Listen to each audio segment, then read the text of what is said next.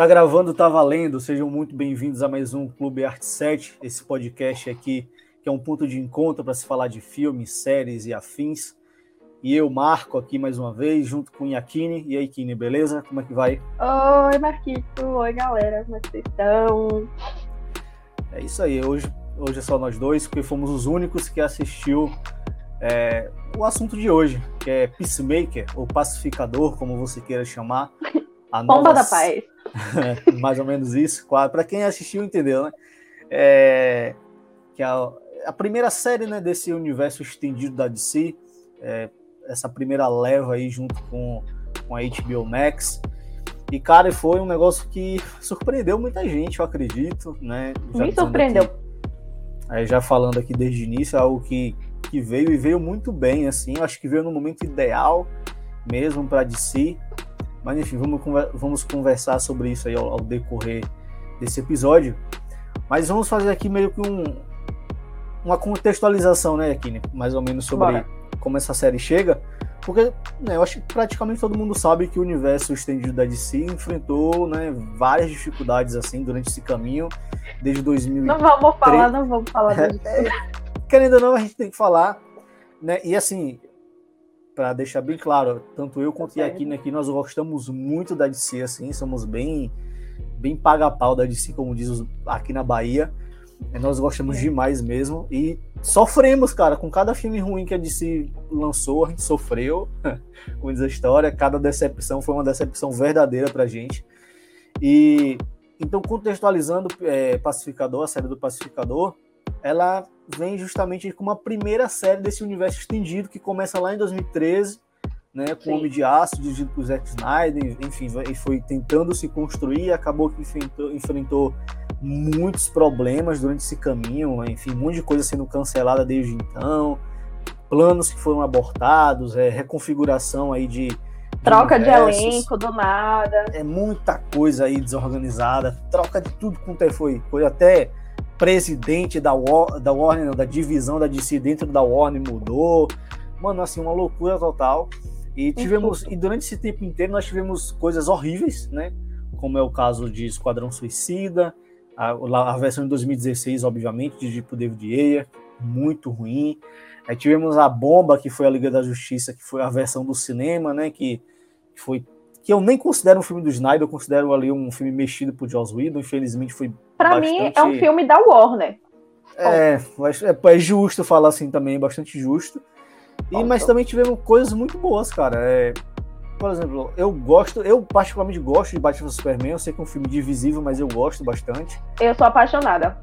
Aí, pois é, é, é algo que é bastante divisível, né? Mas para quem sou eu acho que existe um certo perfil de público que que simplesmente se engajou bastante com o filme, sabe? E, é porque, e abraçou é a ideia. Vamos ser sinceros, né? Vamos ser sinceros. Batman vs Superman não é um filme ruim. As pessoas procuraram defeitos porque ele não seguia a linha da Marvel. Ponto. É, não é um filme ruim, é um filme muito bom, inclusive, muito bem dirigido, muito bem escrito. E as pessoas procuraram um probleminha que foi a, a parte da Marta para dizer que é ruim a gente pretende discutir depois aqui mais para frente, especificamente sobre esse universo da DC propriamente dito, ele, enfim, agora com esses novos caminhos que ele tá pretendendo seguir, mas lá para frente também. E com Porque certeza tu tá esse, falando, esse... Tu tá Como? falando de filme e as séries da DC. É, mas aí a gente, a gente não vai acabar nem contando, né? Porque a gente vai, porque é justamente esse o ponto. Que a série da DC tem aquele contexto ali da CW, são séries que são produzidas à parte né, do universo estendido. Elas não fazem parte. Então, assim, são coisas que, que claramente não deram certo, propriamente dito. Elas não deram certo. Sim, mas falar. até onde, mas até onde elas só fazem, elas não fazem parte do universo estendido, porque aqui já dando um leve spoiler de Peacemaker, eles comentam sobre o Green Arrow. Sim, mas aí, mas o, o, o, esse comentário aí não é relacionado ao, ao universo CW que é aquele universo da Arrowverse, como eles chamam. É, é, relacionado justamente com a existência do, do, de um, do Gavião Arqueiro. Meu Deus, ó, botando o Marvel aqui na conta. A existência. Toma cuidado do... pra tu não levar hate, viu? É, não, não vou, porque foi, enfim, por acidental. É, porque é que é, levando em consideração que dentro desse universo, né, do estendido da DC, existe, né, o, o, o Arqueiro Verde, existe ali Oliver Queen, Sim. provavelmente. Então tá dentro desse contexto. Então aquelas séries da CW que foram coisas também que não deram muito certo, né, cara? A maioria delas se perderam ao longo do caminho, outras começaram bem, mas enfim. Todas é começaram tipo... bem e se perderam. É, tem alguns que eu nem, eu nem consegui assistir, assim, eu nem, nem me deu o trabalho de ver. O The Flash foi uma que eu assisti até determinado tempo, abandonei, Arrow também, enfim.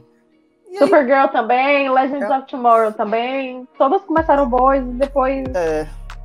São, são produções assim que, que eu realmente eu não, não, não, me, não quis me engajar assim, porque realmente era uma pegada que é totalmente distinta e tudo mais. Tu não fazia parte Marco. também da. Hã?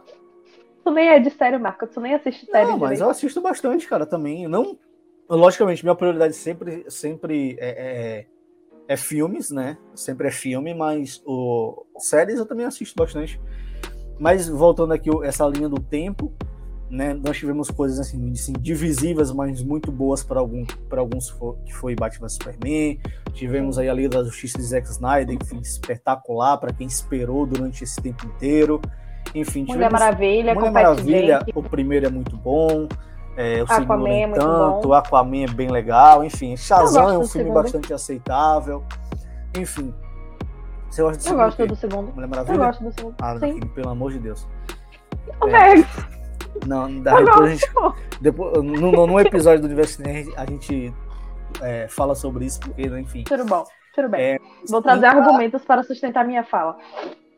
É, tá bom, espero, bastante curiosa por esses argumentos. É, mas aí, enfim, os últimos lançamentos da DC é, foram justamente o Esquadrão Suicida, dirigido por James Gunn, né, conhecido aí por Guardião da Galáxia e tudo mais, e que foi uma, um, um excelente filme, assim, né, para refrescar esse universo, para trazer um fresco novo, para trazer, né, uma, uma nova pegada pro, pro, pro universo, que, assim, é um é uma espécie de narrativa e de clima assim que o Esquadrão Suicida criou que é muito bom, cara. Que ele mantém aquele espírito da DC também, mas também traz uma leveza diferente, traz uma pegada diferente, um, um estilo que combina muito com o grupo. Eu vou falar algo aqui que. Ela origina finalmente pacificador. Talvez eu, eu sofra um hate muito grande, mas duvido muito. É, pra mim, Esquadrão Suicida é Guardiões da Galáxia sem filtro. Não que eu esteja reclamando porque eu amo Guardiões da Galáxia, mas eu acho que James Gunn ele tem um, um padrão de direção, um padrão de, de, de, instrumentação cinematográfica muito dele. É um perfil, é muito dele, ele tem uma característica dele. E ele você vê a mesma. Exato, ele tem uma linguagem muito própria. E você vê claramente essa linguagem em Guardiões e em Esquadrão Suicida, ela é muito paralela. Só que uhum. ele teve liberdade para fazer em Esquadrão Suicida coisa que ele nunca teria liberdade para fazer na Marvel, que a Disney nunca Sim, esse é um ponto. Exato, esse então, é um ponto importante. É um Guardiões da Galáxia muito mais adulto, muito mais é, é, pesado, sabe? E para então, mim melhorado. Tem um exatamente, exatamente. é sobre pra isso. Para mim melhorado, assim, porque eu acho, eu acho a, a, a, esse porque assim, ele é um ele é um diretor que ele é autoral, né? Desde daquilo que ele se propõe a fazer, ele é muito dele assim. Então por isso que beleza, você vê similaridades, né? Tanto no Guardiões da Galáxia quanto no Esquadrão Suicida, mas você vê também essa distinção por causa do, justamente dos universos. Mas eles funcionam Sim. muito bem, cara, de maneira muito independente, bem. assim, e, e, e quando ele propõe a trazer aquele grupo, renovar aquele grupo, ele apresentou justamente o Pacificador, que era um personagem bastante desconhecido da DC, ele não tinha basicamente é, reconhecimento nenhum. Então ele apresenta ali com o John Cena e um, um personagem extremamente carismático dentro. A, ele é muito carismático dentro de outros personagens carismáticos assim. Né? Então você já vê um certo destaque nele. E aí ele ganha uma série própria, que é a primeira série do universo estendido da DC Comics né? E que, que para mim foi uma surpresa da HBO Max. Ser ele, pra mim, acha? Para mim foi uma surpresa ser ele. Porque tudo bem que depois que você analisa, é, não tem corpo, não tem morte, é a regra. Se não aparece uhum. o corpo dele como morto, dado como morto no final do Esquadrão Suicida, deve ter, provavelmente ele não tinha morrido. Mas eu achei muito curioso porque ele sai como o vilão do filme, né? Então, assim, a, a, a DC, ela não costuma trazer esse movimento. E aí eu achei muito interessante justamente o personagem que James Gunn escolheu para fazer a série foi o cara que sai como o vilão no final do filme, né? Como o, uhum. o anti-herói, vamos dizer assim. Então eu achei, eu achei sensacional. Eu não tinha me interessado por assistir a série porque o personagem dele não tinha me cativado tanto uhum. no filme. É, eu achei o grupo de Esquadrão Suicida muito bem colocado, muito bem construído, mas não teve nenhum personagem assim que tivesse realmente me chamado a atenção para assim que saísse uma série eu falasse vou assistir. Até a, a Arlequina desse filme eu achei muito equilibrada com o grupo. Ela não teve ela teve o destaque um dela, mas. definido, né? Ela não teve um protagonismo definido. Eu achei um filme muito equilibrado nas uhum. divisões uhum. de personagem. Mas nenhum dos outros personagens me chamou a atenção pra falar assim: não, vou assistir. Saiu a série, eu vou assistir. E aí, uma amiga minha, Vicky do Tamborcast, que eu vou trazer pra vocês aqui depois, no podcast com ela, é... ela falou: amiga, vai assistir Peacemaker porque tá muito bom. Eu falei assim: vai, isso é bom mesmo. Ela fez: não, tá muito bom, vai assistir. E aí tu virou pra mim e falou assim, vai assistir. Eu falei, não, tá bom, eu vou, vou assistir. Uhum. E eu maratonei Peacemaker em um dia. Um dia e meio. Eu fiquei, cara, eu trabalhava com Peacemaker, eu, eu trabalhava no computador e Peacemaker no celular, assim, rodando. Porque a partir do segundo episódio fica muito insano, fica um negócio. O que é isso aqui? É, uhum. é muito bom, é muito bom, é muito bom. É, o, o, o, meu caso, assim, com o interesse em assistir a série, não foi nem por causa do personagem do Peacemaker em si. Né? Muito embora ele seja carismático pra caramba, assim, o John Cena é um cara que é muito carismático também. O, né, o ator que interpreta. O personagem combinou com ele. É, combinou muito. Assim, eu acho que ele se encontrou como ator em Peacemaker, assim, de verdade. Ele, embora ele Sim. seja um cara que já vem fazendo um filme há um bom tempo, principalmente cinema de ação e tal, filmes B. E Velas e Furiosos não conta. É, eu, eu acabei nem vendo esse Velozes e Furiosos ainda, para falar a verdade. Não e ele acaba fazendo alguns vilões ou coisas assim desse tipo, mas com esse personagem, assim, eu acho que ele encontra, sabe, é, o, o seu ideal. ele, ele é um cara que ele sabe fazer o. É, é, é, ele, sabe, ele sabe ser engraçado. E tudo bem, a gente percebe, ele tem limitações como ator, isso, é, isso é claro, e ok, e porque a própria limitação eu acho que casa com o personagem. Com o personagem. Exatamente. Combina com o personagem. Casa cara. com o personagem, sabe? O erro do timing, o, o o diálogo, às vezes, o jeito que o personagem fala, não uhum. bater com a cena, os movimentos travados que ele ainda tem, combina com o personagem. Você não, você não isso, entende aquilo como um problema do ator, você entende aquilo ali como, ah, não, isso aqui é uma direção do personagem. Porque Sim. combina muito com, com o Peacemaker. E é por isso, e, e é por isso que ele ficou à vontade, cara. Assim, desde o Esquadrão Suicida, você vê ele muito à vontade. É, ele tava muito à vontade. Ali, muito tranquilo. Então, assim, quando eu fui assistir Sem contar a série... que é o personagem que fere 400 direitos da ONU em dois segundos, né? É, tranquilamente. O cara fala, é um 400 processo. assim. direitos humanos, assim, é. ele respirou, feriu cinco assim. minorias. É, eu acho que e também o, o, lance que tu falando aqui, no final de Esquadrão Suicida, ele sai como vilão de fato. Eu acho que é um dos que Sim. sai como vilão, porque ele faz uma merda muito grande ali é muito embora é justificável quando você começa a entender quem é o personagem. Depois já Sim, na série. Sim, depois da série é, você começa a ficar. Começa a entender. É começa isso, eu acho que a série, a série aprofundou um personagem extremamente raso. Sim. Exatamente Porque, por exemplo, isso. no filme, no filme a gente tem du, a gente tem uma dualidade. A gente tem o Peacemaker de um lado e a gente tem o personagem de Idris Elba no outro. Uhum. Que agora eu esqueci o nome do personagem. Também não lembro dele agora, não. Esqueci. Mas a gente tem a dualidade deles dois, né? Enquanto o Peacemaker. Isso, acho que é Bloodshot.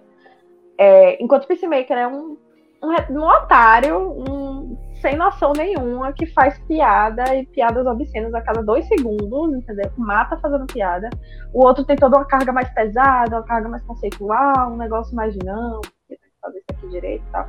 Então eles têm essa dualidade durante o filme todo.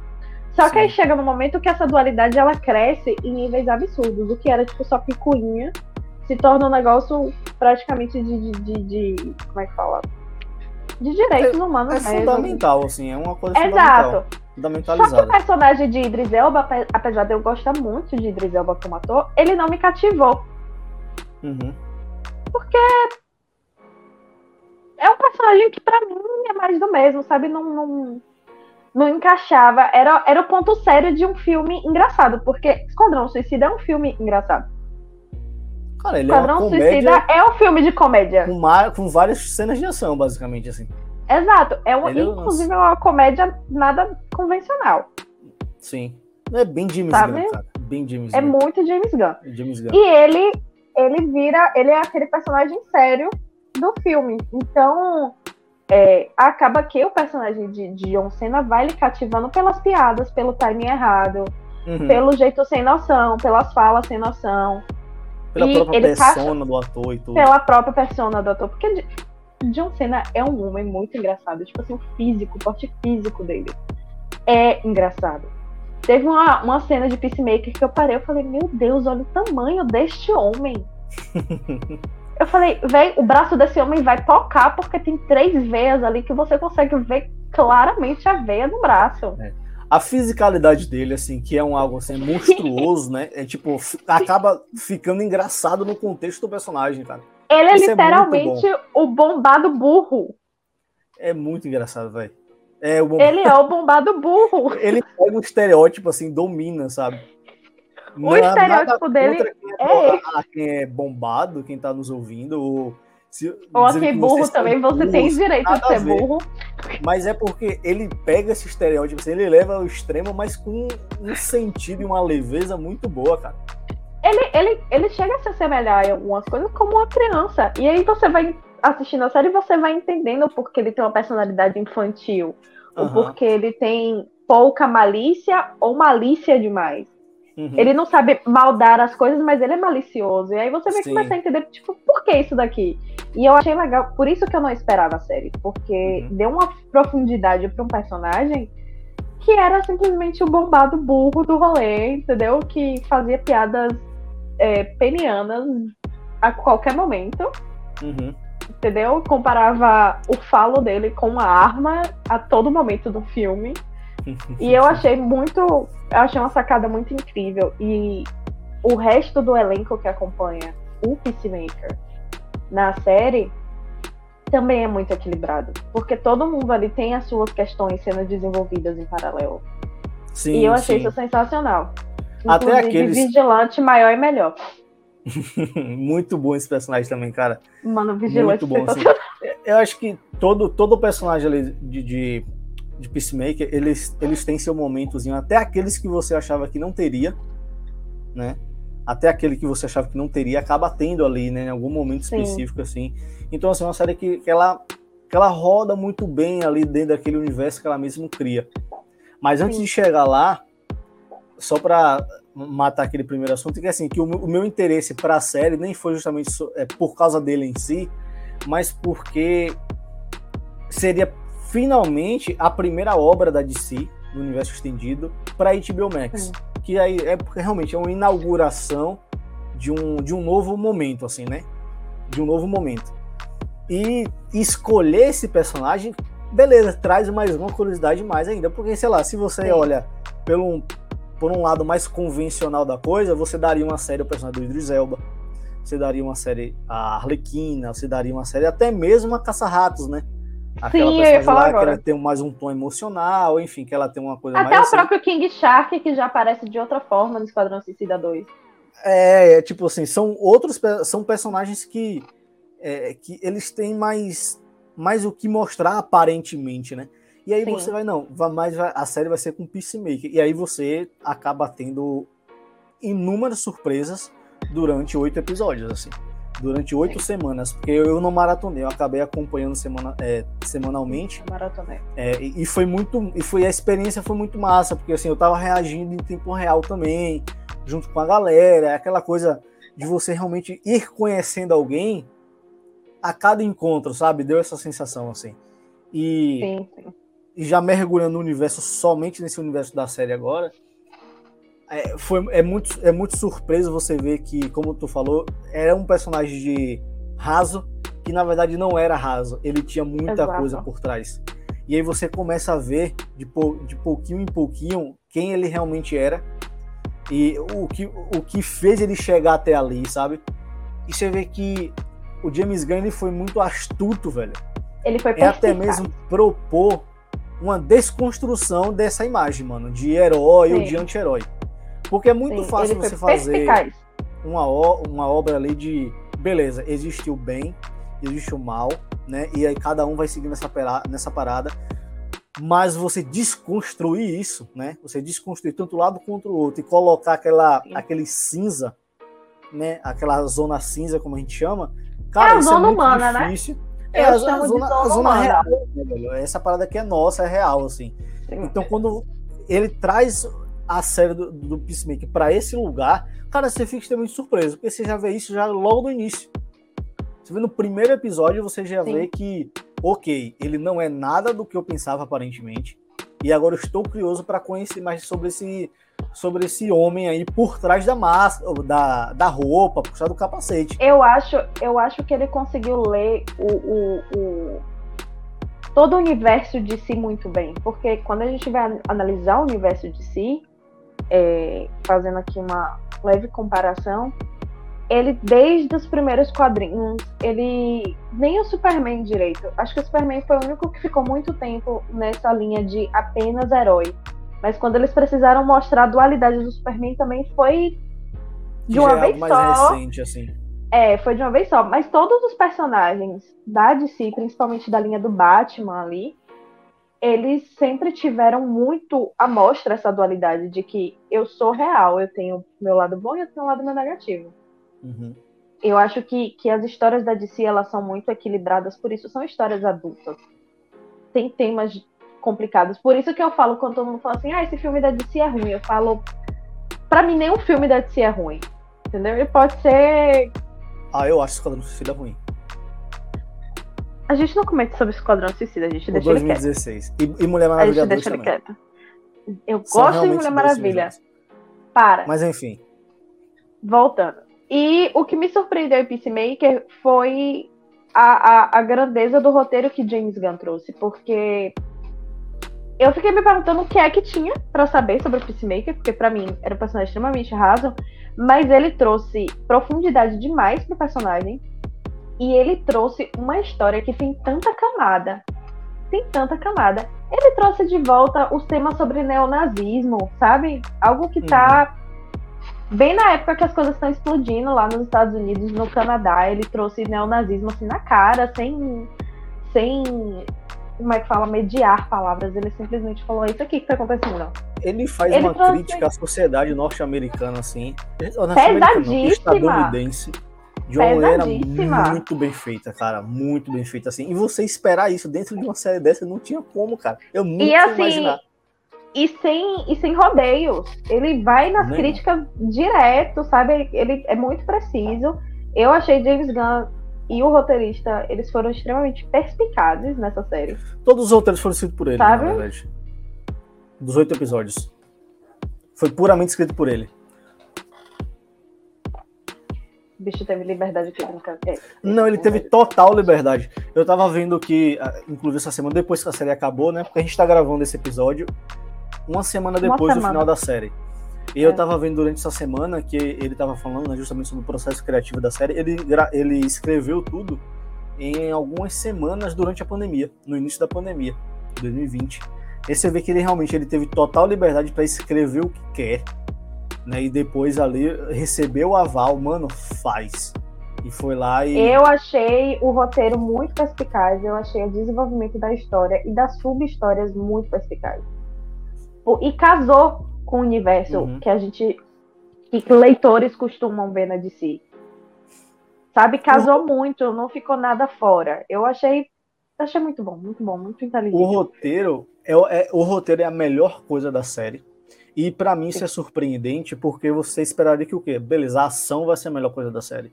Ou, enfim, qualquer outro detalhe, né? Que seja mais. que seja menos é, trabalhoso. Sim. Mas na verdade não, cara. O roteiro ali, a, maneira que os. Porque assim, Peacemaker, por incrível que pareça, cara, se você ver qualquer material promocional de Peacemaker de longe, qualquer anúncio, você não vai imaginar. Mas Peacemaker, na verdade, é um grande estudo de personagem. Ele é um Sim. estudo de personagem do início ao fim. É, é, aquele clássico estudo de um personagem que começa de um jeito no, no minuto um e vai até o, o último, o último instante se transformando, cara. Isso é, é engraçado porque é incrível. é engraçado porque ele reescreve de certa forma a jornada do herói em Peacemaker. Porque a, gerada, a, jornada do herói você fala de um cara que começou como herói, tem uma recaída e depois continua como herói. E Peacemaker, do primeiro episódio ao último, ele não perde a, a característica dele de anti-herói. Em momento nenhum em ele momento se torna nenhum. herói. Ele continua anti-herói. Só que ele tem uma construção muito paralela à da jornada do herói.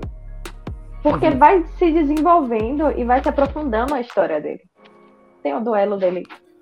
Lembrando que este podcast tem spoilers. Spoilers leves, mas tem.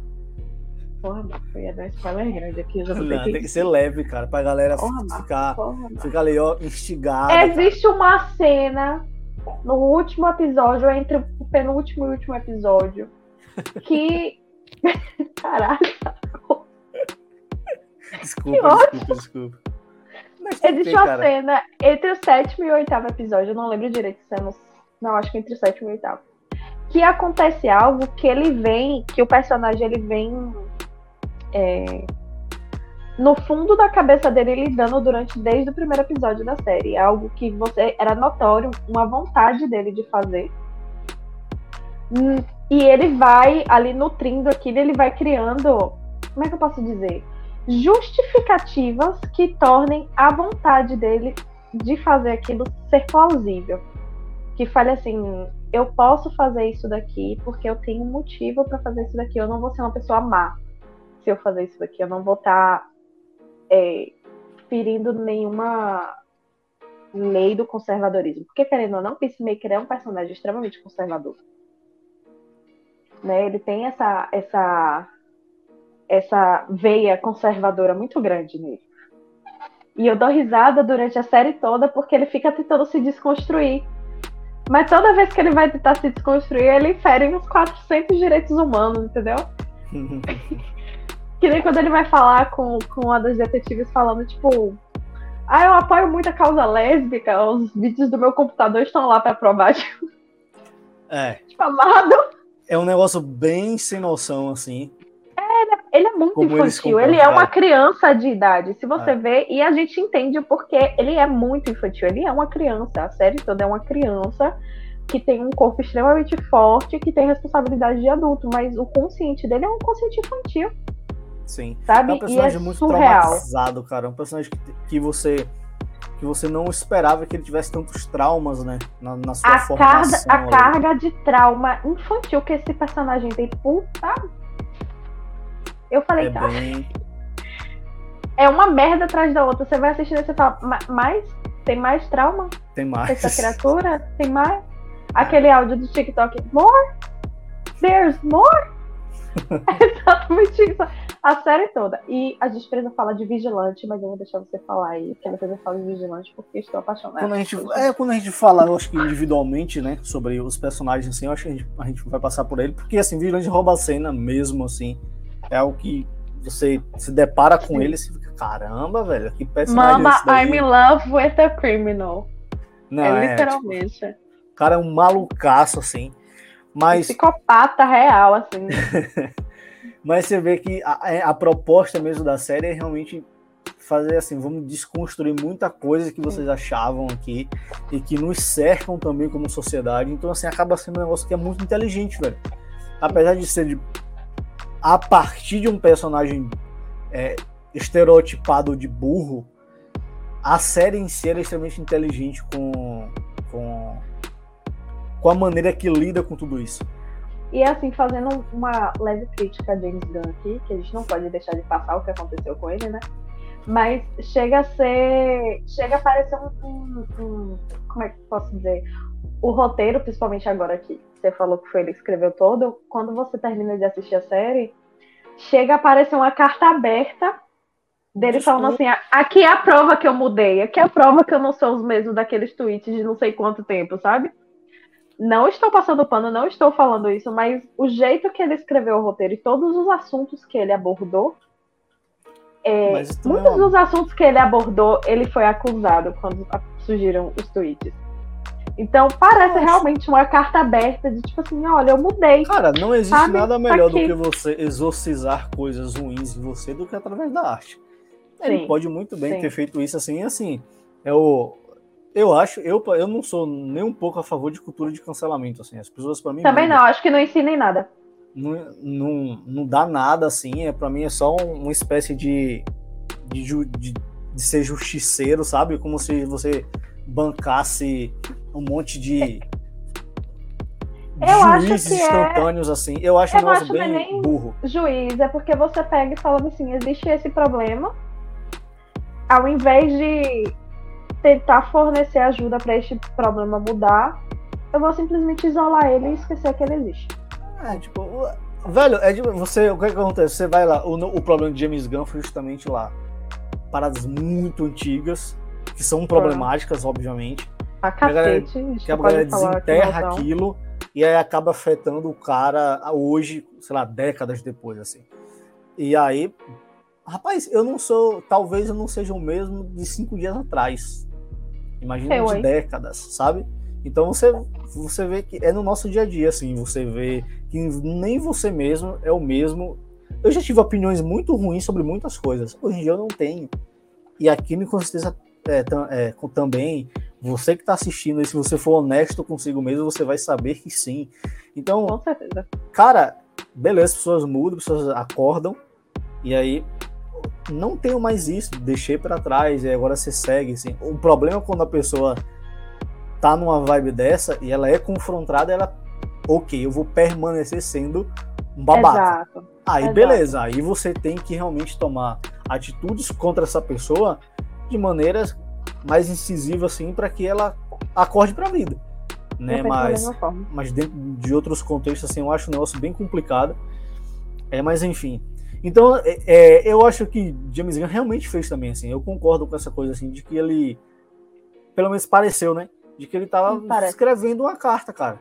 E assim, pô, nada mais justo e, e bom do que você exorcizar seus problemas através da arte, através de e ele seja tá, lá eu, arte falo, que você faça. Eu falo isso da carta porque é um roteiro muito bem construído com temas muito fortes de uma vez só. Uhum.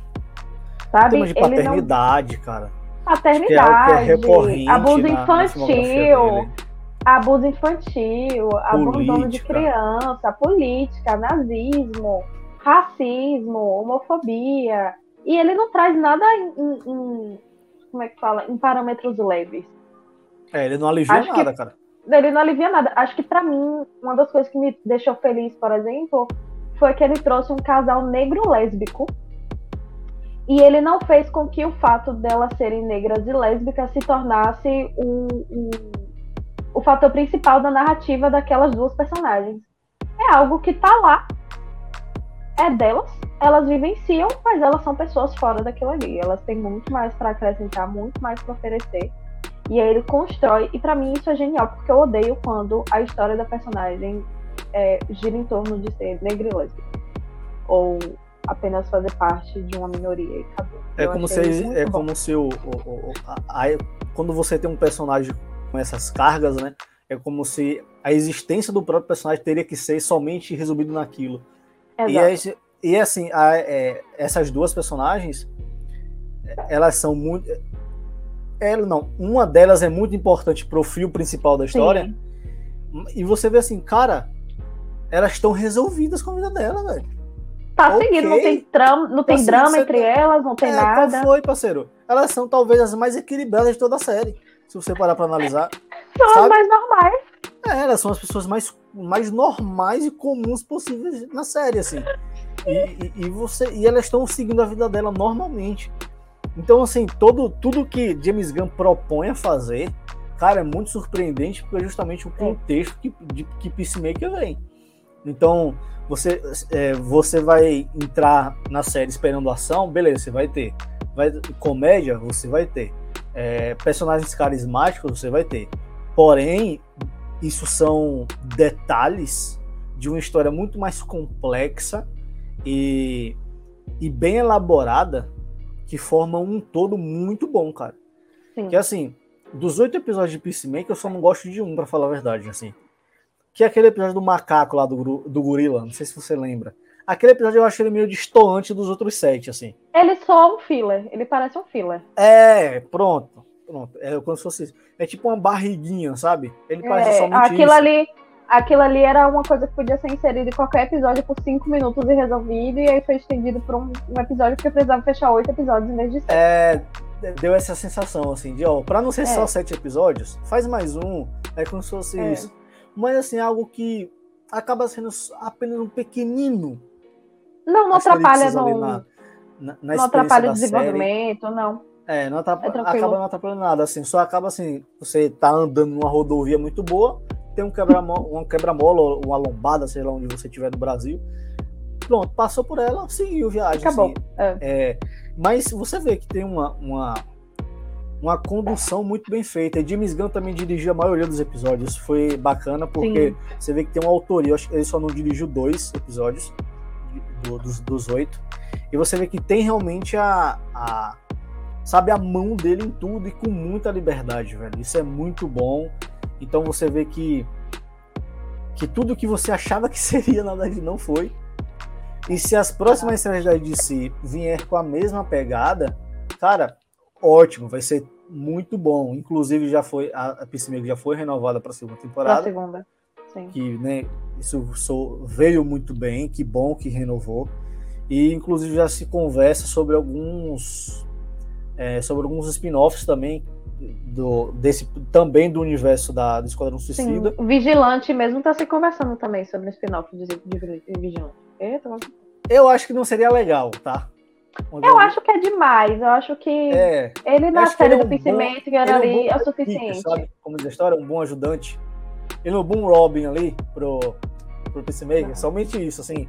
Mas que ele rouba muito a cena, esse é fato, cara. Se ele puder participar mais e ganhar mais destaque, que faça, assim. Mas para uma série só dele, eu acho que não.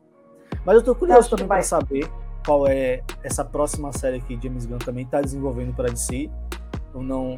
Não, não com certeza, com o sucesso de Peacemaker, se ele não ficar na cabeça dos outros projetos, ele vai ser um consultor ali ferrenho. Ele é, vai estar ali para fazer consultoria. Uhum. Ele vai ser o novo Zack Snyder da DC. O que Zack Snyder era antigamente, antes de ter todo o. que tentou ser, né? É, a galera simplesmente não deixou o cara trabalhar direito, assim, depois de um tempo. Não vamos, não vamos comentar sobre isso, porque eu fico muito puta por causa de todo o cenário do que aconteceu. Eu tenho Sim. pena, eu tenho pena real de, de Zack Snyder, velho. Tipo, acho que Também, cara, eu gosto dele. Eu gosto dele, assim, não é perfeito, mas eu gosto dele. Mas é, James Gunn, acho que ele tem essa tendência mesmo de ser um, um cara ali bom para liderar, pelo menos essa, esses, esse contexto de série, alguma coisa assim. Porque, por exemplo, a segunda temporada de Peacemaker já foi confirmado que todos os episódios é ele que vai é, escrever. Ótimo isso, vai continuar com a mesma pegada. Né? Essa próxima série aí da DC, que não foi revelada qual, também vai ser desenvolvida por ele, vai ter mão dele, então, assim, isso é, isso é bom. Porque a DC também está expandindo a sua esse, esse universo estendido, compartilhado para HBO, cara. Porque assim, a HBO Max é uma ferramenta perfeita para Warner, pô tá ali, é da própria Warner, faz tudo junto, é a mesma coisa ali da Marvel com a Disney Plus, né? É, é, como se fosse a mesma dinâmica.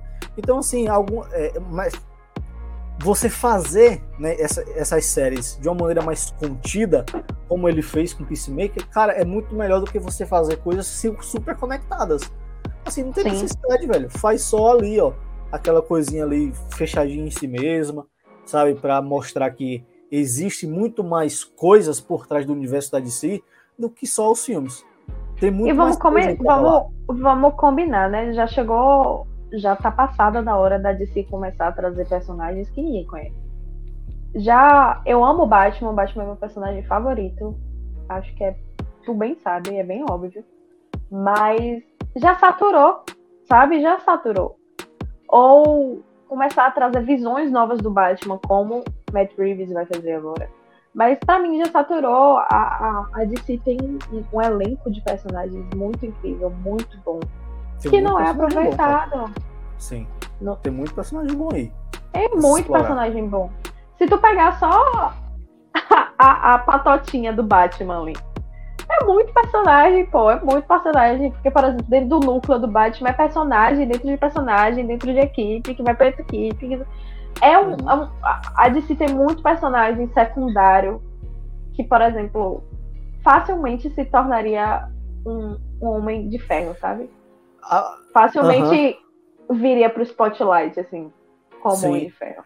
Eu, eu acho que até mesmo essas coisas que a DC já tem como carta marcada, serem renovadas assim, para um novo jeito de se produzir, seria muito bom também.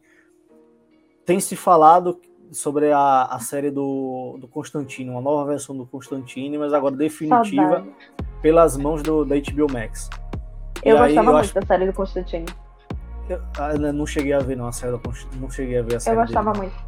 Mas dizem que era muito boa, assim, mas acabaram descartando. Tem gente que pede, né, o mesmo ator, né? Para, para ele era muito bom. A, o casting dele, o casting dele foi muito inteligente, foi muito bom, tanto de físico quanto traços, ele traços de personalidade, ele o casting dele foi sensacional. O problema com Constantine, só para dar um, um, contexto rapidinho, foi porque Constantine era exibido em TV aberta Constantine não era exibido em TV fechada, ele era exibido pela Warner, era distribuído pela Warner, Warner é TV aberta nos Estados Unidos. E Constantine traz temas muito pesados, né? Temas inclusive que mexem muito com a realidade da Igreja Católica, da Igreja Cristã. Então, era muito polêmica, sem contar que o próprio personagem é uma Maria Fumaça. É 24 por 7 fumando cigarro. E isso é algo que é proibido nos Estados Unidos, do, do, do na, na, TV aberta, nobre. existem. Não é horário nobre, é TV aberta. Existem uhum. coisas que os personagens não podem fazer. E fumar, por exemplo, em TV aberta não, não é permitido. E é um traço de personalidade do Constantino, entendeu? Ele tá aqui enfrentando um demônio e ele tá fumando na cara do demônio. Então, assim... E Constantino sempre foi um personagem muito nerfado, assim. Teve características dele no quadrinho que nunca foram pro audiovisual. Por exemplo, Exato. Ele, é um, ele é um personagem que ele é bissexual no quadrinho. Nos quadrinhos, Sim. por exemplo, ele não tem nenhum tipo de limitação ali do, de como ele se comporta. Ele faz o que quer mesmo. Na, tanto no filme quanto na série isso não foi abordado tem não. muita gente que pede para isso aconteça, enfim. Eu acho que é na HBO Max é... isso pode finalmente acontecer. Palavra, desculpa a palavra, para quem está me ouvindo, Marco não, porque não tem moral, mas para quem está nos ouvindo, desculpa a palavra, mas Constantine é uma puta, entendeu? Constantine é aquela frase, caiu na peixe, caiu na, na vila na peixe fuzila, entendeu? Hum. Caiu na vila peixe fuzila, Constantine pega sereia, demônio. Tá, não, tá, o, o cara é bem resolvido. Pega. Não. O cara ele não tem, não tem ele, não. E faz parte do desenvolvimento da história dele, porque ele vira, tipo, fazer uma referência aqui, meio mal feita, mas é com essas relações sexuais que ele vai construindo relações interpessoais que vai ajudando ele a desenvolver as coisas, a resolver os casos, resolver os enigmas, resolver as missões que ele tem, porque, vamos dizer assim, ele vai criando networking. ele vai criando networking. Uhum. Entendeu? Com Poderia ser de outras formas, mas enfim, ele escolhe essa, né? Fazer o quê? Cada um e é... age como quer, né, Mas a, a, Você observa que a DC realmente ela tá tentando abordar esse novo segmento né, de séries na HBO Max, que você vê que por exemplo, a série do Constantine já está aí, né, para ser desenvolvida e tudo. Sim. E na série de Sandman, que é da Netflix, que Sandman, ele, ele é dentro do contexto de si como selo, né? Sim. É escrito por New É da Vertigo. É da Vertigo. É. E aí, nesse é caso... É igual o Constantine, Constantine também é da Vertigo. É, é da mesma divisão, apesar de aparecer é. mais nas outras. O... Qual é o lance? Na série de Sandman, na Netflix, não vai ser esse Constantine que vai aparecer lá. Vai Isso. ser a versão mulher dele e tal. Já foi definido e tal. Acho que é a irmã deles, dentro do contexto, se não me engano. Vai ser, vai ser dentro desse contexto aí. E eu acho que é justamente o movimento, né? para fazer que o quê? A HBO vai realmente abordar seus personagens com a liberdade maior, com a maior qualidade. Porque na CW e as outras enfim, produtoras ali das, das outras séries da DC que não são conectadas ao universo, tinha esse problema da qualidade mesmo. Era baixo, baixo orçamento, tinha problemas é ali porque, realmente. De básicos. novo, CW é TV aberta. Sim, então você tem outra maneira de trabalhar ali com orçamento. Tem toda uma questão de regras, tem, todo, tem todas as limitações que a TV estadunidense coloca, uhum. tem toda aquela questão do PG-13 e tal, não sei o quê. É, são, são muitos detalhes Sabe? desse tipo, assim. E aí você pega o, o contexto de que, por exemplo, o Peacemaker, cara, ali é cinema dividido em várias partes, sabe? Você vê, você é. não tem ali nenhuma diferença pro padrão de produção de Esquadrão Suicida para Peacemaker. Você não tem, você tem o mesmo nível de produção, uma fotografia com o mesmo padrão. Muito similar. Muito similar, assim, bem na pegada James Gunn, autoral James Gunn. E você vê, olha só, é, realmente estamos vendo cinema na tela da TV, né? Entre aspas. Mas você tá, a gente está vendo cinema na, numa tela menor, cara. Tá vendo? Assim, ali realmente no streaming, abordando esse novo contexto de se fazer série. Então eu acho que a DC encontra essa nova maneira e, e, e Peacemaker é justamente esse novo. Talvez ele seja a marca desse novo momento, sabe, aqui? Essa coisa assim, esse frescor. Esse. Olha, uma, uma novidade que foi muito boa que agora a gente pode seguir. Então ela, ela aquilo... desceu muito bem pela goela, como se fosse um suquinho assim no calor, sabe? Foi é porque bom. aquilo é aquilo que a gente estava conversando. A partir do momento que as histórias da DC saem da mão da CW e elas vão para a mão da HBO, elas começam a ganhar a questão de agora a gente pode realmente fazer o que as HQs entregam. Agora a gente pode fazer o que define o universo de si, porque a HBO ela não tem papas na língua, a HBO não tem medo de fazer nada. Se você já assistiu Game of Thrones, se você já assistiu é, Euphoria, você sabe que a HBO, o que ela quiser, ela vai fazer. Se você já assistiu Mad Men, qualquer série da HBO, ela é adulta, sabe? Ela lida com temas adultos, ela tem cenas pesadas, ela tem desenvolvimento pesado. É um negócio que não é para qualquer pessoa, porque é um canal fechado, é um canal que se regula, e eu acho uma sacada muito sensacional da Warner fazer isso. E, e eu acho outra sacada sensacional a Warner fazer isso com os personagens que não são conhecidos e deixar para CW os personagens que são de conhecimento do público. Porque a gente ainda tem Flash pela CW, a gente ainda tem Supergirl pela CW, a gente tem Legends of Tomorrow pela CW. Que a, a tendência é cancelar tudo aí, né?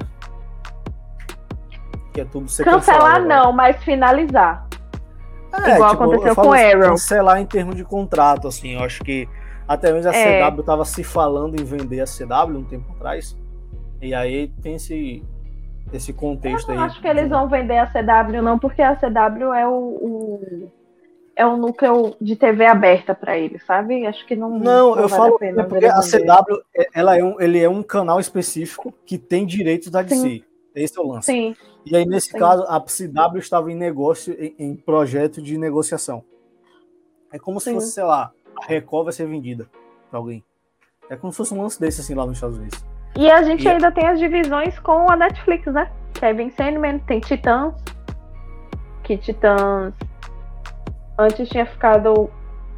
Todo mundo achou que ia ser distribuída pela HBO Max, mas a, a HBO Max a já Netflix falou que quem vai distribuir é a Netflix. Uhum. Então, a produção é da CW, mas é distribuída só pela Netflix. Eu acho que depois disso daí, eu acho que. É porque assim, essas aí tudo bem, elas são independentes do universo, né? Exato. Mas o aquilo que tá dentro do universo, que no caso é o, a, o fio principal, pronto, aí agora a HBO Max vai cair matando, assim. E principalmente, eu acho, depois que desse filme do Flash, né? Que vai abordar o Flashpoint, que pode é. fazer o que quiser com o universo da DC agora. Pode descartar tudo que aconteceu antes, ou reaproveitar tudo, tudo que foi antes de uma maneira distinta, enfim. Tudo pode acontecer no Flashpoint, assim. Assim como... Eu tenho muito medo e muita esperança com o filme do Flashpoint. Também, é... eu me divido em 50-50 aí. É, o Flashpoint é muito bom, é um dos melhores arcos que tem, assim, para mim, no Pra mim, é um dos melhores arcos do, do, do da DC.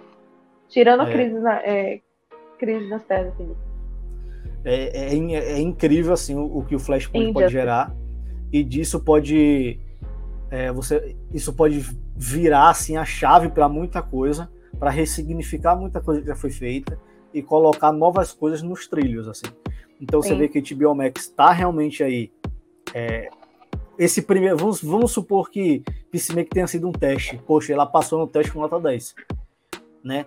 Sim. Não só saindo até mesmo um pouco aqui da qualidade objetiva da série, mas você vê a relação com o público. Eu vi Foi uma pesquisa grande. essa semana que Peacemaker ficou essas oito semanas, né, de exibição, como sempre primeiro ou segundo lugar de, de, de comentários, cara, na internet, assim, até mesmo Não, ultrapassando a, a, Euphoria em alguns domingos, cara. A Isso é HBO, a HBO conseguiu algo que ela. A última vez que ela conseguiu foi com GOT, e dessa vez ela conseguiu com duas séries paralelas. Que foi Sim. Peacemaker e Euphoria, Euphoria. Porque. E ela foi muito esperta porque ela lança Euphoria no domingo e ela lança, ela lançava Peacemaker quarta na quinta. quinta.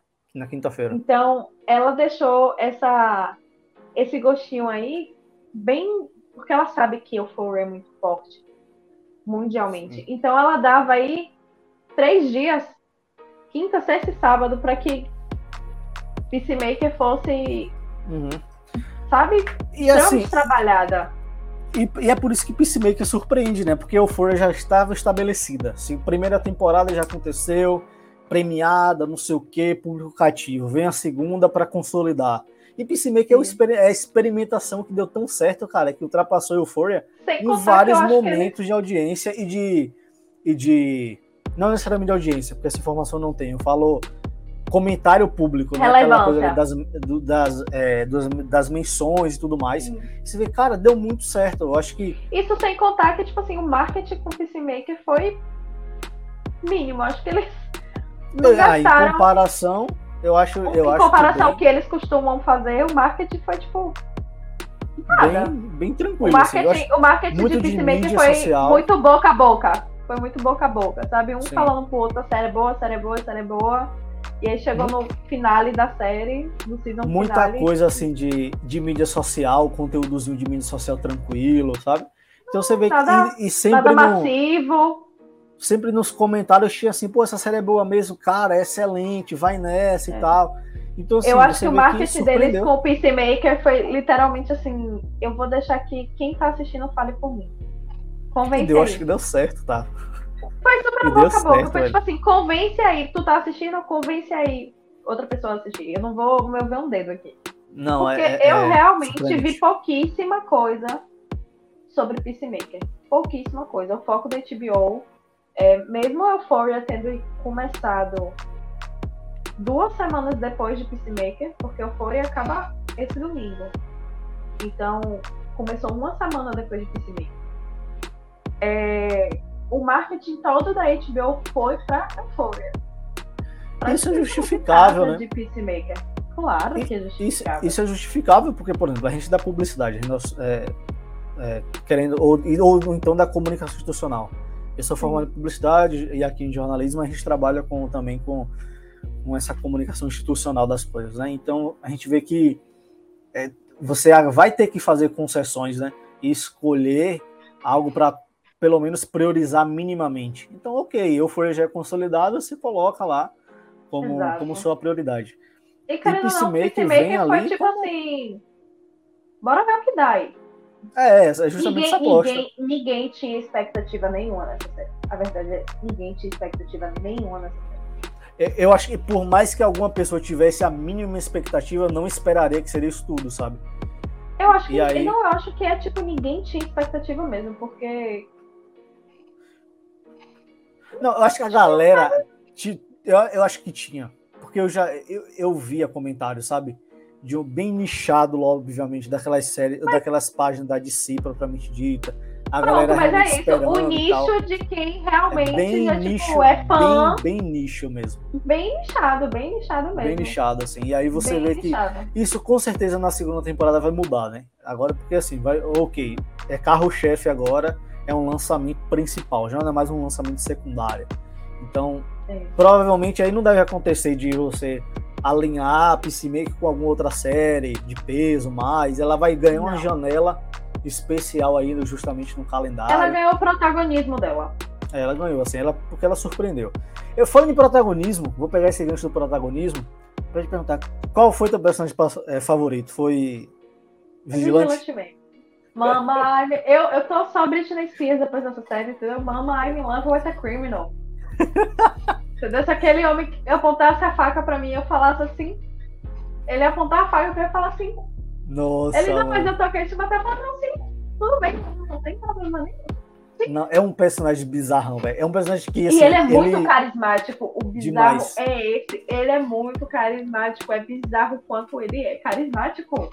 Você, você não imagina que ele vai ser assim. Aquela, aquele personagem que vai causar. Mas a aposta de James Gunn foi muito certeira com ele, cara. Ele rouba não, muito a cena. É...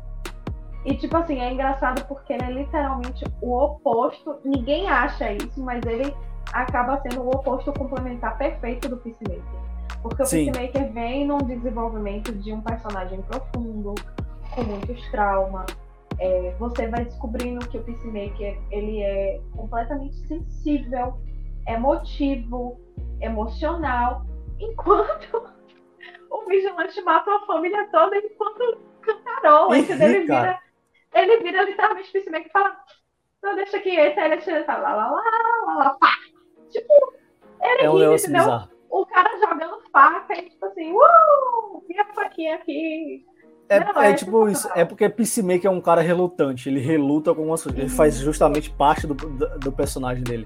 E, e, Vigilante, sim. Ele é psicopata também. Cara, tô nem aí, velho.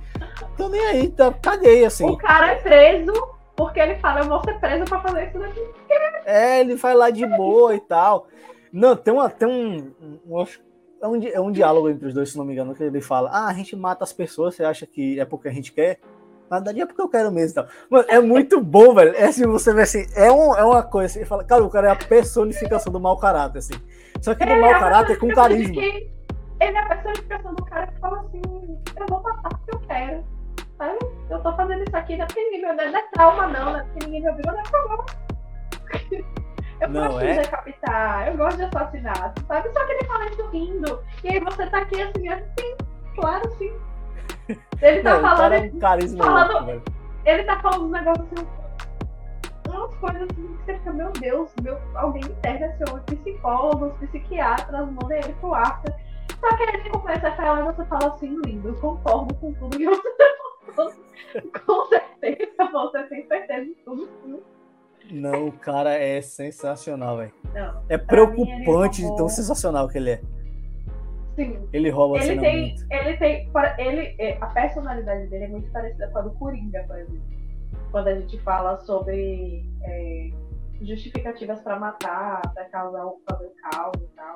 Ele não tem, ele é o que ele quer fazer, ele acha que tá fazendo certo e acabou. Só que ele tem.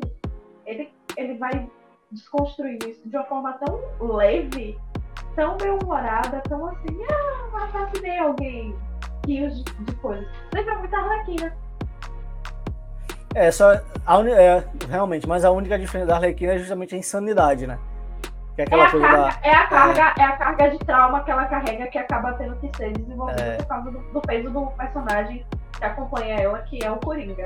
Mas é, a insanidade dele alinha muito com a insanidade dela. Meu Deus, imagina esse casal. É, o vigilante, ele tem essa coisa do assim, tipo, cara, é porque eu quero, velho. Tipo, você, é porque assim, você não. Primeiro, ele não é muito bem apresentado assim em termos de background. Quem é ele ou coisa do tipo assim. Você tem não menções. Tem, isso é muito bom, porque dá uma mística pro personagem. E aí, ó, não sei quem esse cara é por trás aí. E tá tudo bem. E você vê que ele faz tudo lá é, tipo assim, ele faz tudo lá e tá de boa com o que ele tá fazendo, assim, não dá importância é nenhuma.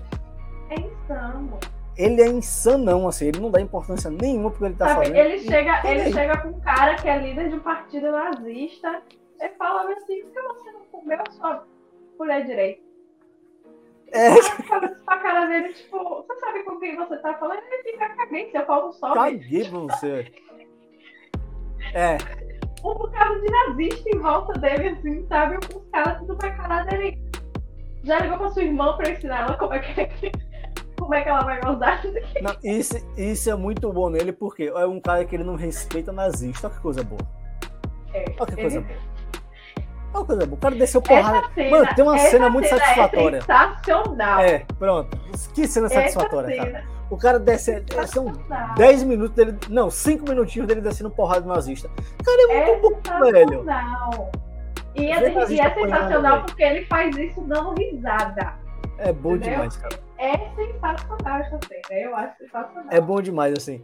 E, e a série. E ele é um exemplo, né? Do, do que a série faz, assim, de trazer bons coadjuvantes ali para o Peacemaker.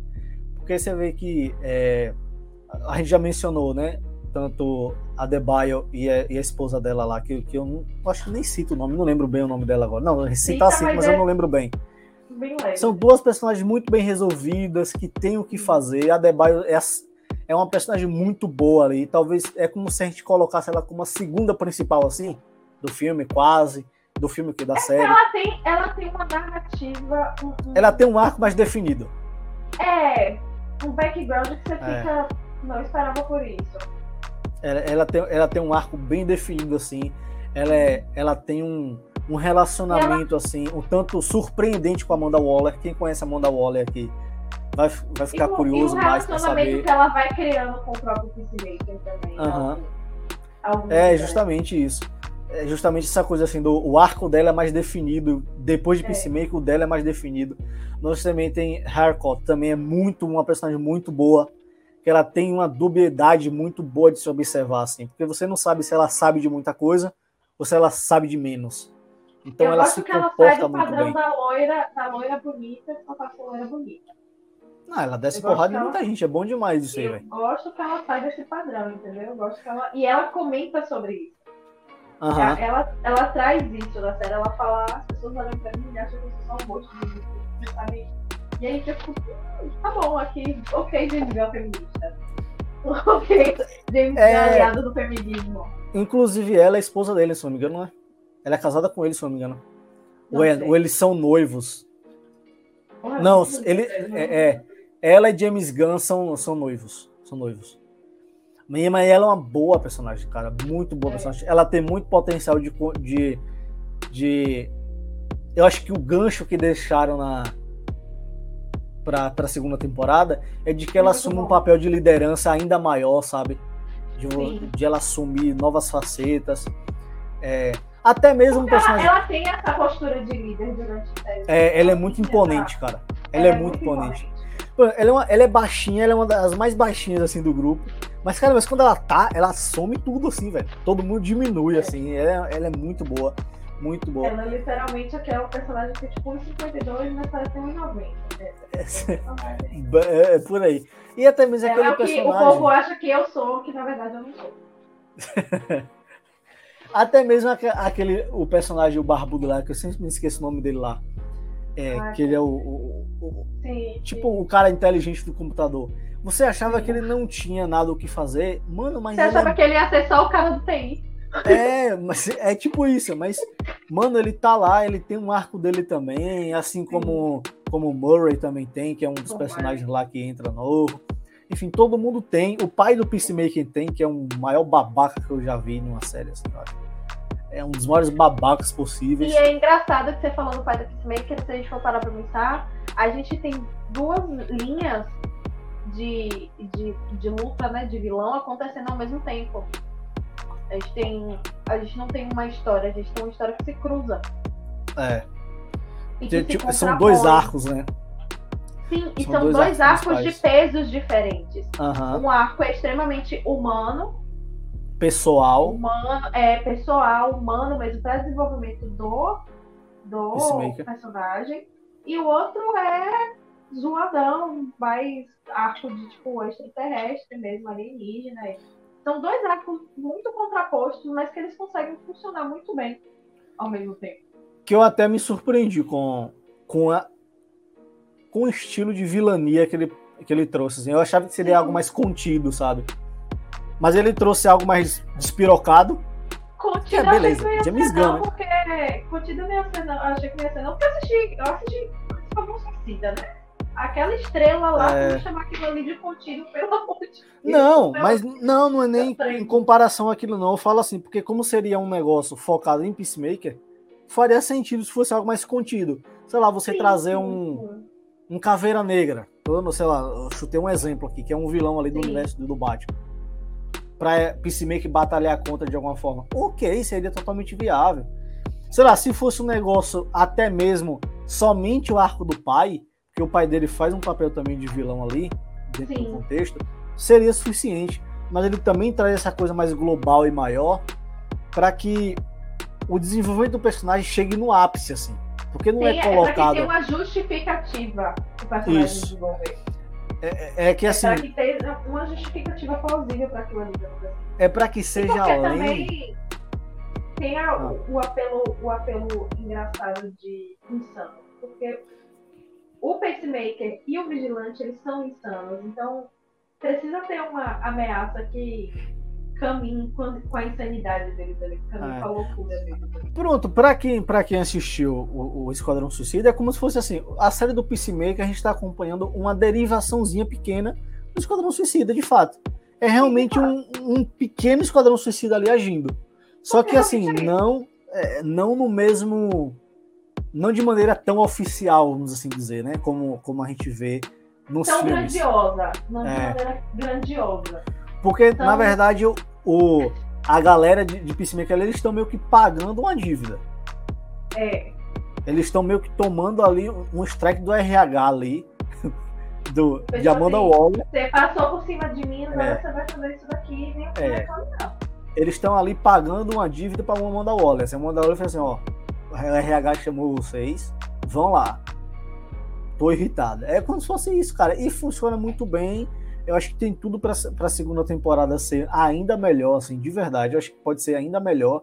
E principalmente se ele se ele colocar essa dinâmica, sabe, do, do Peacemaker, do, do com, com o vigilante ali, sabe, sendo uma dupla ali propriamente dita, ele fazer parte ali oficialmente daquele universo ali de um jeito que seja contar, mais, mais contínuo, eu acho que seja final, muito bom aquele final envolvendo a Amanda Waller vai envolver coisas do filme. Porque a Argos é muito presente no filme. Então, o que a Adebayo faz no final, na, na season finale, é, é muito grande. Sim, sim. E, é, e, é, e pode repercutir e pode repercutir justamente para além do, da série mesmo, assim. É, Sei lá, se a gente tiver um novo filme do Esquadrão Suicida, com certeza pode ser abordado. Se a gente tiver, sei lá, uma nova, uma, um novo filme do, da Arlequina, pode ser muito bem abordado. Até mesmo assim, de um, do Batman pode ser abordado também, né? porque tá tudo, tudo dentro daquele suicida, contexto. Esquadrão Suicida, poucas pessoas sabem, mas Esquadrão Suicida ele é muito mais voltado para o núcleo do Batman. Sim, sim. Ele é muito mais centrado no núcleo do Batman. Eu acho que, se eu não me engano, ele surge meio assim, né? Meio como uma, é, uma, de, é uma derivação. São as pessoas que e aí, é, ele surge como uma derivação e aí depois é. ele começa a virar um grupo mais encorpado, uma personagem do Flash. A primeira formação do Esquadrão Suicida, acho que todas, todos os personagens são do arco do Batman. É, é isso mesmo que eu tô falando. É. Ele começa assim e depois ele começa a virar realmente um grupo mais estável nos quadrinhos e tal. E tem seus arcos próprios e por aí vai. Mas é, é, é, o balanço de Peacemaker, mano, é muito positivo. Muito positivo. É, é, é sabe, surpreendeu mim, de maneira boa, assim, velho. Pra mim foi um 10 out of 10. Como? Um 10 out of 10. 10 vale. Ah. Não, é porque, não, é porque deu um, uma falhazinha no áudio, mas entendi. Não, perfeito. Perfeito, assim, realmente foi. É, é, é, aquele frescor bom, sabe? Quando você tá no calor. É como se você estivesse num calor danado, você tomou um suquinho gelado. Ligou o ar-condicionado. Ligou ar-condicionado, assim, Ligou foi muito bom. Porque a gente vinha, assim, de realmente de algumas. de uma série de problemas com a DC. Eu e aí veio que a DC essa pra... começa a se encontrar. Acho que a DC começa a se encontrar, porque para mim o maior problema da DC foram que as interferências que a Warner fez foi porque a Warner estava perdendo, a DC estava perdendo espaço para Marvel né? A Marvel, a Marvel era grande com poucos personagens. Vamos ser sinceros aqui, por muito tempo a DC ah. dominou. A DC dominou o cenário, sabe? Jovens Titãs em animação, 300 milhões de animações, Super Choque, e aí vinha os filmes do, do Batman foram filmes enormes. Os filmes clássicos do Superman. É porque a galera só pega esse recorte de 2008 para cá. É muito pouco para você analisar justamente o contexto assim de, de Gente, peso, filmes, né? É, os filmes do Batman já foram dirigidos por Tim Burton. Inclusive, fizeram loucuras naquela época, entendeu? O Batman uhum. de Michael Keaton, a galera fala hoje, mas o Batman de Michael que Keaton. Que tá de volta agora, né? Vai estar tá de volta agora em Flashpoint. E era gigantesco, era gigantesco. Um dos meus uhum. filmes favoritos do Batman é uma vergonha alheia, mas ele era enorme. Que era aquele filme Batman vs Batman e Robin, que tem uma Thurman como era nova. Sei, que é, um é o mais criticado, né? É, pra mim é sensacional, porque pra época o elenco era muito difícil, também era muito grande. Eu lembro de todos eles A com muito carinho. Assim. Eu tenho, eu tenho. Eu tenho Como? Eu tenho um box. box. eu tenho um box. É, né, eu lembro de todo, eu, eu lembro de to, eu lembro de todos eles assim com muito carinho assim, esses filmes assim. Gosto bastante. É, principalmente o Eternamente, Batman Eternamente, assim, gosto muito. Não, Eternamente não, perdão. É, o Retorno, Batman o Retorno. O Retorno. Que é o que tem o Pinguim e tal. É, gosto muito dele. Tá muito bom. Aí veio o Nolan, que deu. É, teve o, esse contexto do Nolan. O contexto dele, que marcou é, ama Christopher Nolan, marcou. É tipo assim, Christopher Nolan na Terra, Deus no céu, entendeu? Pra Marco, Marco apaixonado por Christopher Nolan. Gosto ah, é. Aham. Sim, o Marco tem uma lista, Marco tem uma lista do, do, do top 10 dele de diretor, Christopher Nolan tá lá em número 0. É porque ele abre os portões. Tá, é. Exatamente, tá lá, Christopher Nolan. A visão do Batman dele é boa, porém é. tem muitos problemas com ele. A construção da trilogia dele é uma construção boa.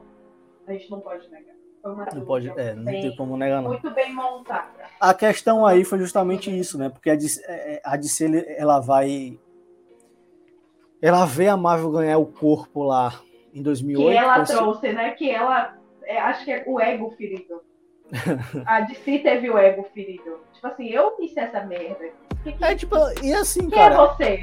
É méritos, da, é méritos da Marvel em ter conseguido fazer esse universo. Assim, eu não Exatamente. sou daquele cara que fica na briga entre Marvel e DC, não. Eu gosto das duas, logicamente. Tenho, duas, minha, tenho minha preferência trouxa, pela DC. Duas, entendeu? Sou eu trouxa.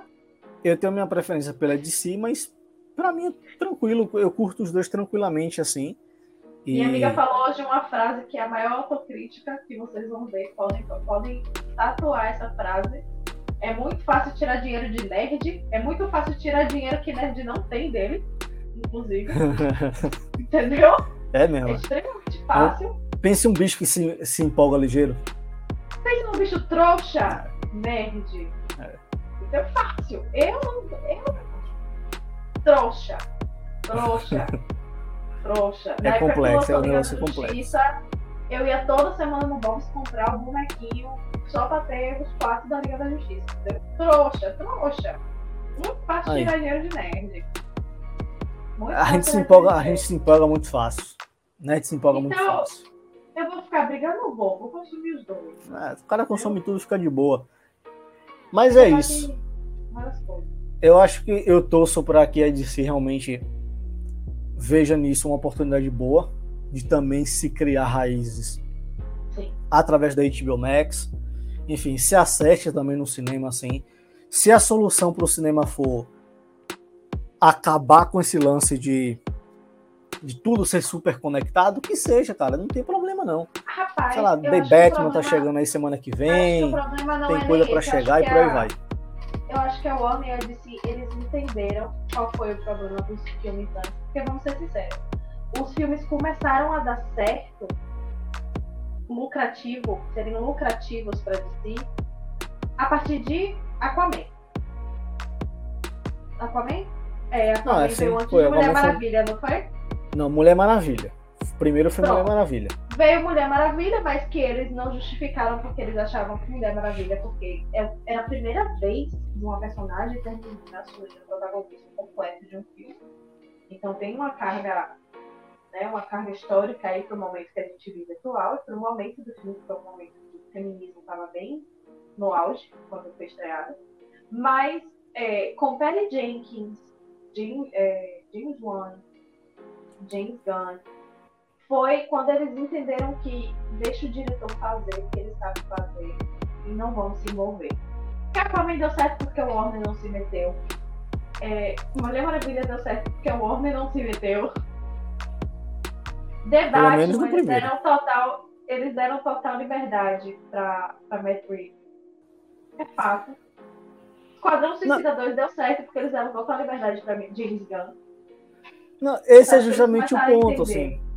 Esse é justamente o ponto. O, o The Batman de, de Matt Reeves com certeza não vai ser nada vinculado a esse universo estendido, assim.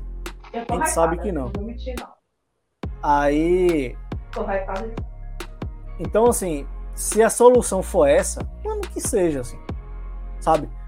Faz aí um, com, faça seus filmes de maneira separadas, distintas, assim, totalmente aleatórias, mas que, enfim, se quiser se conectar, que se conecte, se, se não quiser, que não se conecte, mas que pelo menos seja aquela coisa assim, sabe, que, que ela siga um fio, sabe, de coesão.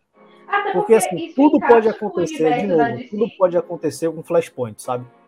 A isso, partir de Flashpoint tudo pode acontecer. E isso encaixa com o universo de si, porque o universo de si ele sempre trabalhou muito com isso. Com existem não sei quantos multiversos, em algum momento ele pode se encaixar, ele pode se envolver, ele pode não aparecer. É porque a galera Tanto tá achando que... que multiverso é algo criado em Homem-Aranha.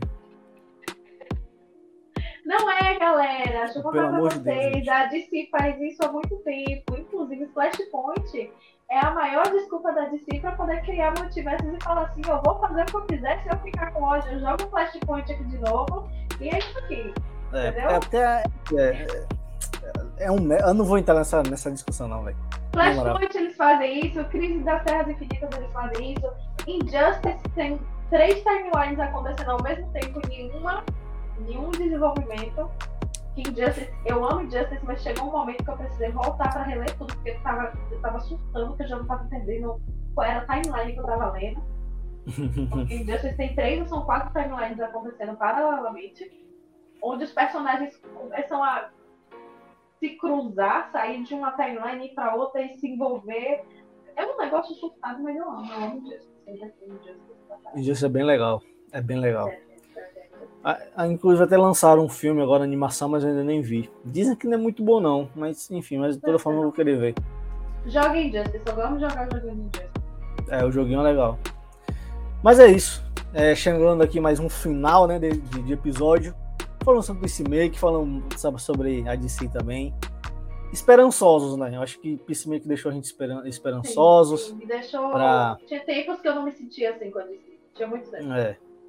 Que, que os próximos lançamentos sejam assim também. E tenho expectativas boas para para Flashpoint, para ver o que, é que vai rolar disso. Espero que seja. Expectativas grandes pro Flash de Ezra Miller. Espero, espero que, que venha algo bom disso daí. E para encerrar com aquele com aquela tradição, Yakine, fala aí um, um filme, série, qualquer coisa do universo da DC para de recomendação. Olha, eu vou recomendar algo que eu gosto muito. Eu tenho gostado muito de assistir e ter HBO Max, que é Harley Quinn, a série animada da Harley hum. Eu gosto muito, eu acho ela gostosa de assistir.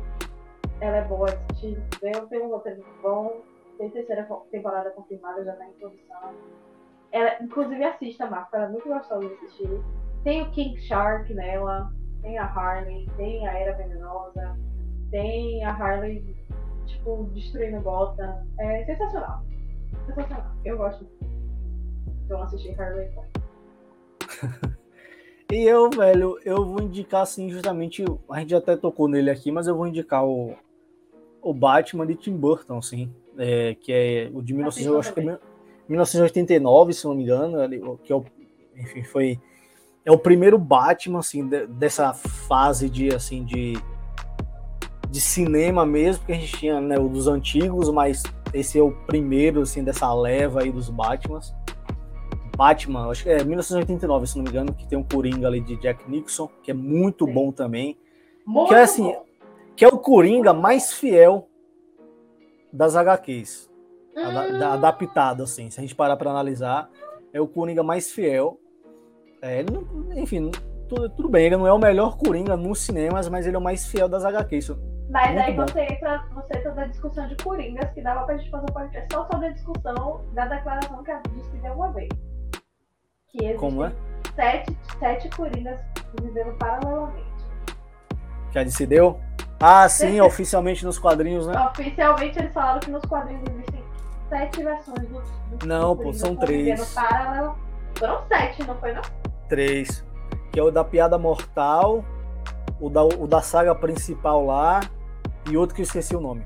Mas eu acho, eu acho que são três. Meu Deus, acho que são três. Mas isso, mas vale a pena. Vale a pena demais.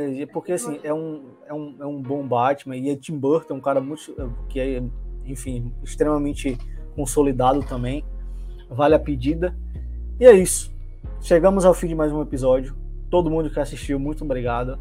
Obrigado pela paciência de nos ouvir até aqui ficar. É...